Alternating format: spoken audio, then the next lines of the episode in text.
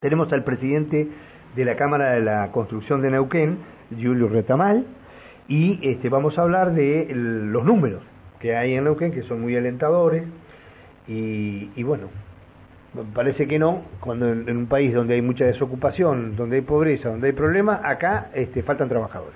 Así que vamos a hablar con Julio Retamal. Julio, muy buenos días, un gusto de saludarte, ¿cómo estamos? Buenos días, saludos a todos y a la audiencia. Bien. Bueno, eh, la verdad que es un gusto hablar con la gente de la Cámara de la Construcción, porque la gente de la Cámara siempre maneja números, maneja estadísticas. Eh, en Neuquén eh, se habla muchísimo de lo que se está construyendo, de lo que se está trabajando. Muchas veces antes la noticia era, cuando hablábamos de la construcción, eran las medidas de fuerza, los problemas, las dificultades. Afortunadamente hace ya algunos años que está bastante normalizada la, la situación con respecto a los gremios, ¿no? Y también eh, el, tema es la cantidad de trabajo que está generando la construcción. ¿Podemos hablar de eso? Sí, bueno, lo que, un poco la noticia que fue, que ha generado impacto es el informe que hace el Instituto de, Estadísticas de la Construcción, que releva básicamente, bueno, toda la información de la industria. Ahí se ve que Neuquén llega a un máximo histórico de ocupación eh, de trabajadores siempre estamos hablando de trabajadores registrados, ¿no? Que es muy importante porque no, no son todos trabajadores en blanco, por así decirlo, ¿no? Eh, estamos superando los 20.000 trabajadores.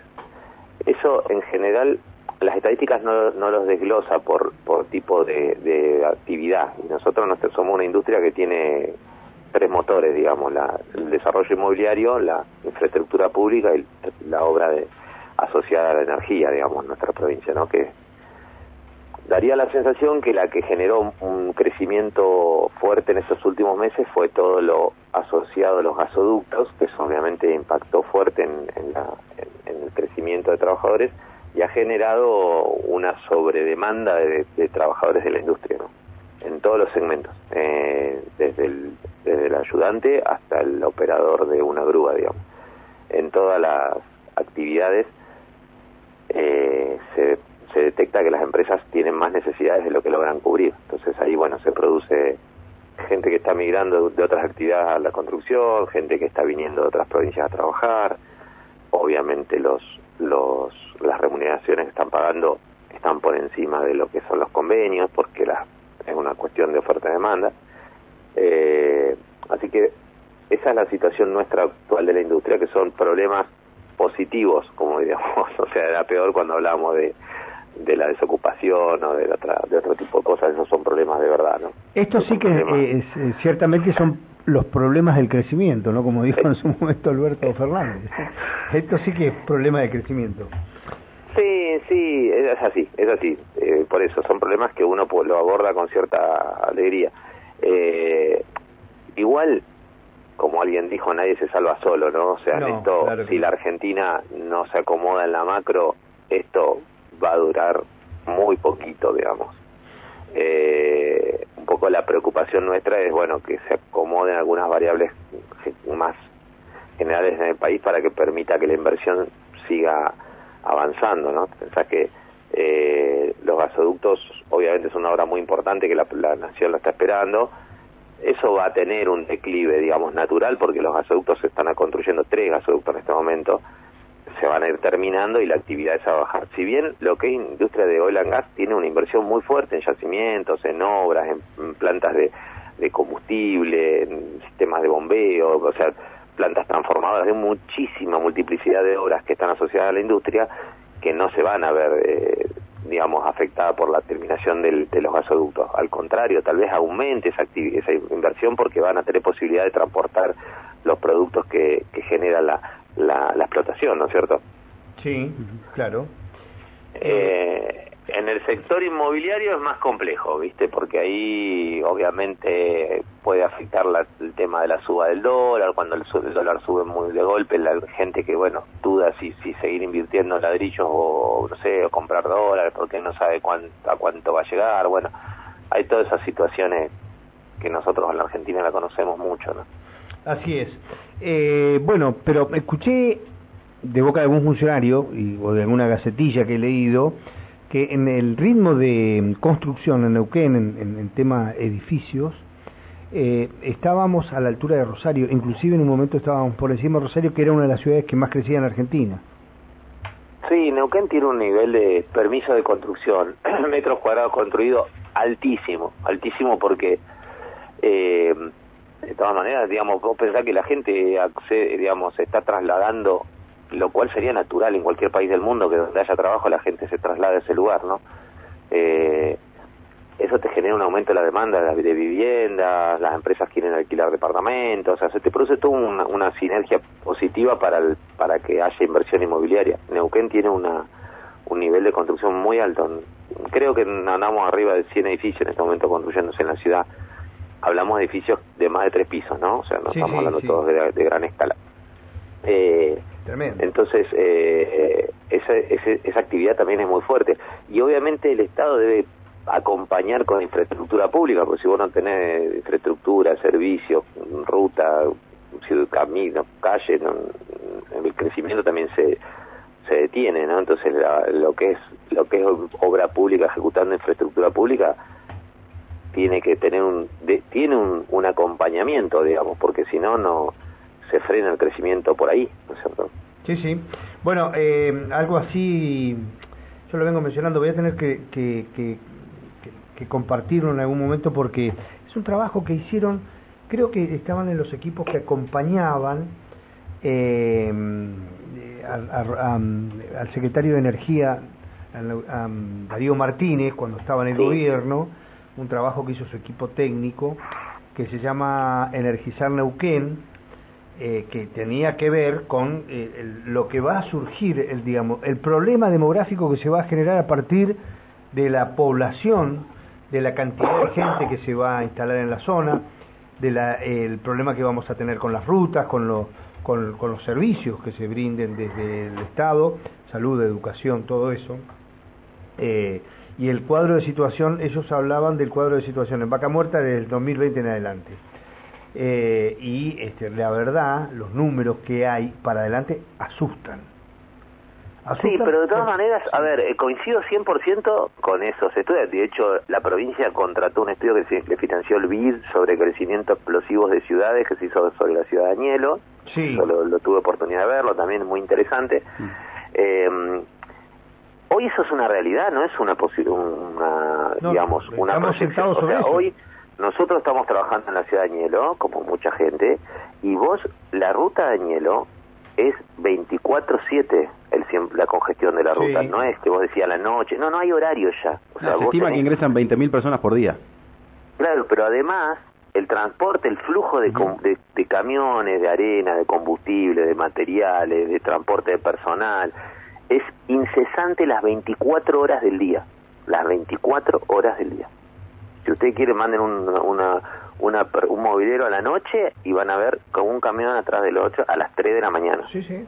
No hay, no hay, eh, pues el está bien, está próximo a habilitarse la ruta 67 nueva, se está construyendo la circunvalación. Bueno, sabemos que hubo un conflicto hace poco que planteó la gente de petroleros por, por esta situación de, de los riesgos que hay en las rutas. Eh, digamos, con el ministro una velocidad de crecimiento tan alta que es muy difícil seguirle el ritmo, o sea, hay que avanzar muchísimo, mucho más rápido de lo que vamos, mucho más rápido. Y lo que vos decís del crecimiento demográfico también está asociado a esto, porque si vos tenés buena ruta, hay gente que por ahí va a ir a vivir al Chañar y se va a ir a trabajar, o no todo no todo tiene que centralizarse en Añelo, porque es un poco el riesgo también, ¿no? Hay gente que va a querer trabajar en Neuquén porque quiere dejar la, la familia en una ciudad que tiene muchísimos servicios y un nivel de, confort muy alto. Entonces, cuando viene un, trabajador de 110 que se lo, trae en otra provincia, por ahí no quiere irse con la familia Añelo, quiere vivir en Neuquén. Eh, es una realidad, ¿eh? No, no, no. No, no, es una realidad. es así no es un River Boca entre Añero y, Neuquén, digamos, me refiero a que es una situación que la gente tiene, tiene libertad de elección. De hecho, como yo te decía al principio de la nota, hay, hay falta de recursos humanos. Cuando hay falta de recursos humanos, la gente pide ciertas condiciones para trabajar y las empresas se lo dan. No, pero a ver... Necesitan eh, la gente, ¿cierto? Es así, inclusive Neuquén, Neuquén no va a ser exclusivamente la principal oferente de de alojamiento y todas esas cosas. ¿Por qué? Porque va a crecer Barda del Medio, porque va a crecer eh, San Patricio del Chañar, porque en, el camino las ciudades que están van a ir ofertando y seguramente va a surgir alguna otra ciudad. Centenario es una ciudad muy importante hoy. Claro. Es una ciudad muy demandada para vivir, porque, fíjate, ahí tenés un ejemplo muy claro. Centenario, ¿qué tiene de ventaja respecto del Chañar? Tiene una conectividad vial de muy buena calidad con Neuquén. Si vos vivís en, Neuquén, en Centenario, tenés una autopista para ir a Neuquén. O sea, si querés venir al cine, te venís en autopista. No es lo mismo que el que vive en el Chañar. Es así. Entonces la gente empieza a mirar, poner todo eso en la balanza a la hora de elegir dónde vivir. Eh, pero lo lógico, por lo que pasa en todas partes del mundo, es que los desarrollos sean equilibrados, o sea, que no se concentre todo en Neuquén Capital, que todas las ciudades se desarrollen, que tengan ofertas, distintas ofertas para vivir en cada ciudad. Eh, y la calidad de la ciudad también, ¿no? Porque en realidad eh, lo que estaba eh, eh, hace un ratito en el pase con otros compañeros hablábamos y yo decía que en el, en el mundo en este momento entre los desarrolladores se está hablando de la ciudad de los 15 minutos, es decir, que en las grandes ciudades, en las grandes urbes, primero hay una disputa con el tema de, la tecnología, que digamos, los dueños de la tecnología se están apropiando de las ciudades. Y la segunda parte, hablando de la calidad de los habitantes, hay, no me sale el nombre de un arquitecto también, que eh, dice la ciudad de los 15 minutos. Es decir, agarrar París, Barcelona, está hablando de esos ejemplos europeos. Sí, Londres. A 15 minutos de Londres vive la mayoría de la gente, pero tiene un tren que se toma y está en 15 minutos en la ciudad. Claro, entonces este, eh, es así, dice, nada debería estar a más lejos de 15 minutos.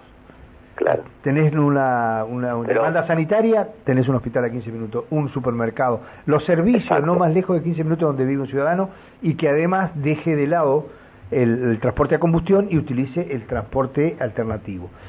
Acá me escribe un amigo, dice, Fernández Oro creció exponencialmente por Neuquén, dice, el pueblo pasó de 10.000 habitantes a 20.000 en pocos años. por supuesto. Eh, Fernández es una ciudad muy demandada porque tiene lotes más accesibles, no está lejos de la ciudad del, este de Neuquén, está muy cerca. Sí. No te olvides que hoy hoy una persona que vive en Cipolletti está más cerca del este de Neuquén que uno que vive cerca del aeropuerto. Claro. En tiempo, en esos 15 minutos, ¿entendés? Si, el, puente no está con un corte... Son 14 semáforos hasta acá, hasta la esquina de, Bahía, de ah. Ruta 22 de Bahía Blanca. 14 semáforos, 14 minutos. a eso sumale el tránsito lento. Así que en, ese análisis que vos haces, que es muy interesante, también nosotros lo tenemos que situar en una ciudad, en un país en desarrollo como la Argentina, y donde la principal fuente de divisas que hoy tiene la Argentina, posible, potencial, es la energía, digamos. Sí. Porque además es una fuente de divisas que ante mayor inversión genera un ingreso de divisas inmediatamente. Digamos, no es como el campo que vos hasta que plantás, nada, que la sequía. Acá. La chacra, cinco años para que te dé una. Hacen 20 perforaciones va y entra más, están sacando más gas y petróleo. Es directo. Es directo, o sea, acá es elástica la, la, la, la, posibilidad de generar ingresos. No es inelástica como en otras industrias. Entonces, hoy, hoy Neuquén es realmente, están todos los ojos puestos en la Argentina acá para ingresar divisas. Cuando vos hablas... Ahora, lo que tenemos que tratar de los neuquinos es de que, de que eso no afecte de manera negativa nuestra calidad de vida.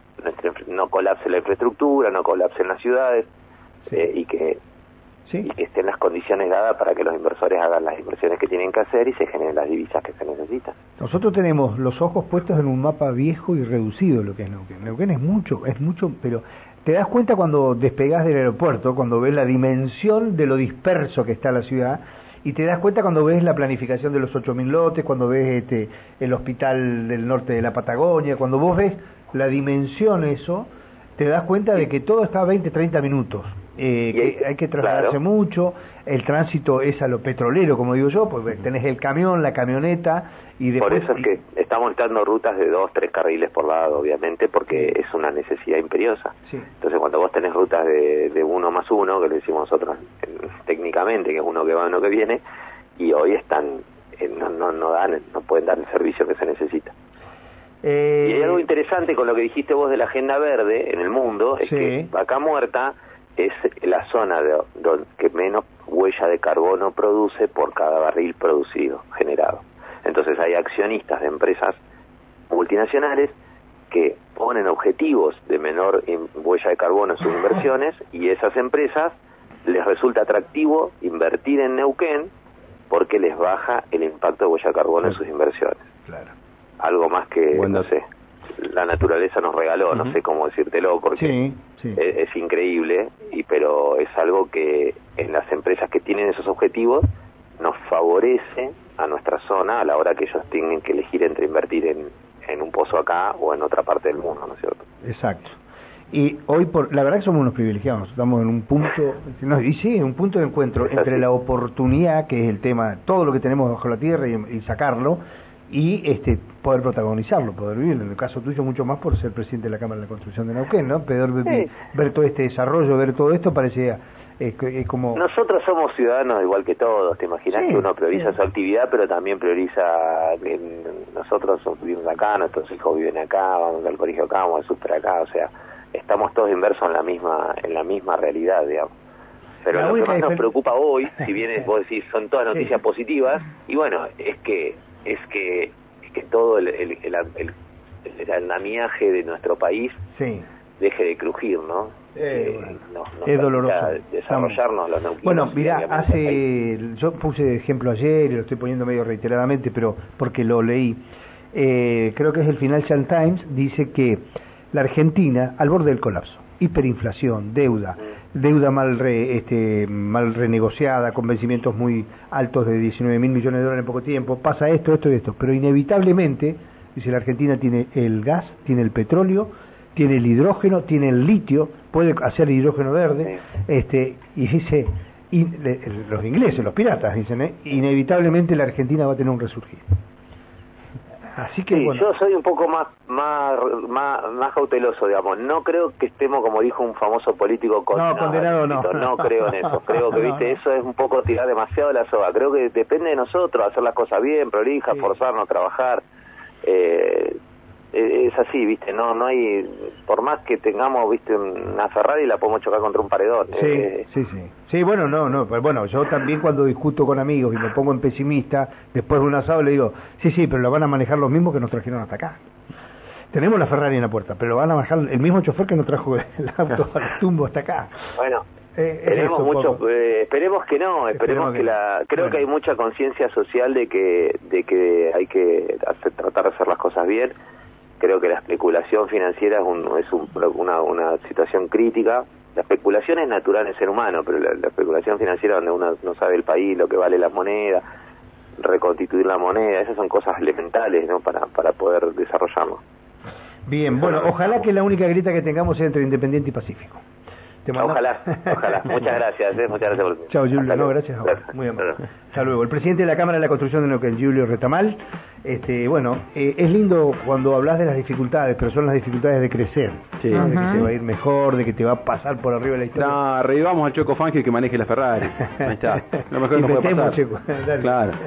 Dale. Eh... 10 de la mañana, 33 minutos. ¿Dónde nos vamos? LJ, lo fuimos a las noticias. en tu radio.